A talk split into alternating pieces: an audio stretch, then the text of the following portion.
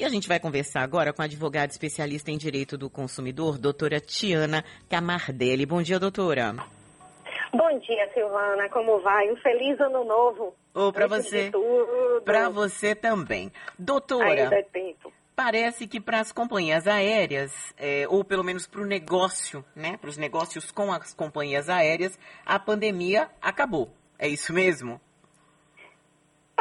Giovana. Assim, nós temos nessas últimas nessa última uma semana, por força desse movimento muito alto de pessoas viajando pelas festas de fim de ano, um, um, aumento considerável do número de casos, mas até aqui não parece que há nenhuma medida ou nenhum horizonte de novos cancelamentos como nós tivemos no início dessa pandemia tão sofrida para todos nós. Uhum.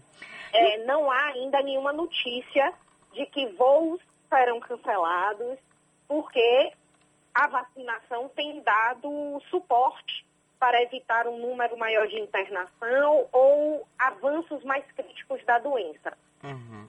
Agora, doutora, o que, que muda com o fim da vigência dessa Lei 14.174?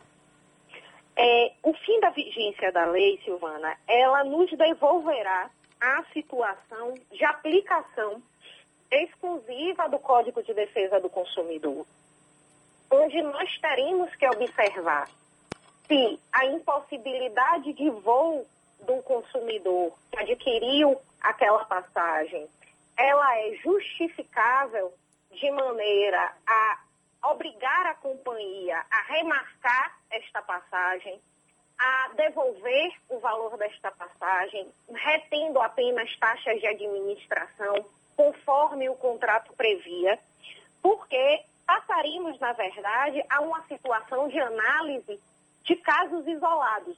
Não hum. haverá mais uma regra geral que alcance todos os consumidores de maneira irrestrita.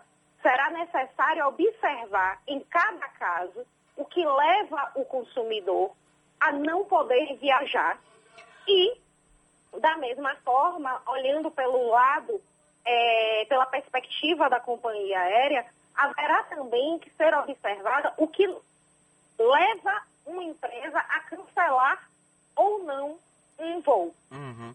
Porque ao longo da pandemia, o, o consumidor podia fazer o cancelamento, mudar a data, digamos assim, é, do voo sem ter que pagar por isso, né, doutora? Exatamente. Exatamente. É, enquanto vigente a lei e essa vigência é, acaba de ser concluída, é, o, bastava ao consumidor indicar que não viajaria naquela data, ele tinha o direito de dispor dessa viagem no prazo de até 12 meses, em outra data, podendo viajar até dois anos depois, porque havia 12 meses para ele poder marcar e então viajar, ou podia também receber de volta o seu valor é, investido na compra da passagem com uma aplicação de taxa de administração, a taxa de perda, como se chama, mínima, ainda que, nesta hipótese, o consumidor fosse obrigado pela, pela lei a aceitar receber este valor em parcelas, uhum. dada a situação das companhias.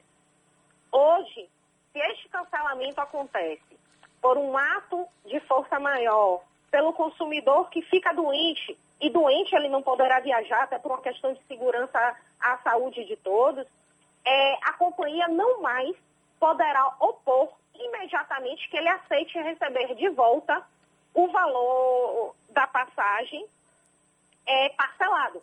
Pela regra do consumidor, esse valor ele tem que ser devolvido integralmente. Então, nesse aspecto, nós temos um benefício maior ao consumidor que não mais será obrigado a aceitar o valor do reembolso da restituição da passagem de forma parcelada. Agora, doutora, é importante, então, no momento da compra, se observar em que categoria você está fazendo aquela compra, né? Porque hoje você tem Light, Flex, não sei o quê, enfim, é, Max, e em algumas delas você consegue fazer a, você tem a possibilidade de mudar a passagem sem pagar.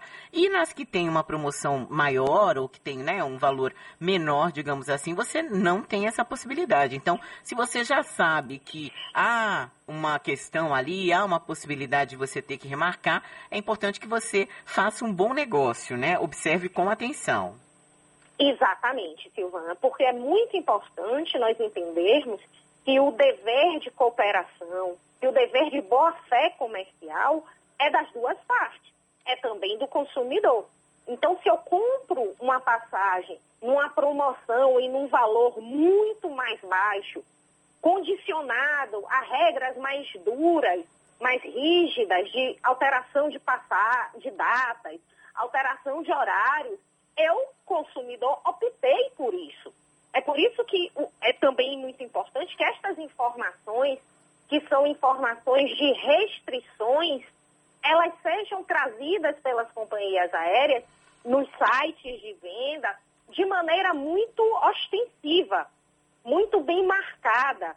De maneira, assim, é importante que isso seja destacado de, de forma a não permitir nenhum engano do consumidor. Uhum. Hoje, adquirir uma passagem num valor muito baixo impõe ao consumidor o cuidado de ler de maneira muito atenta quais são as condições dessa compra.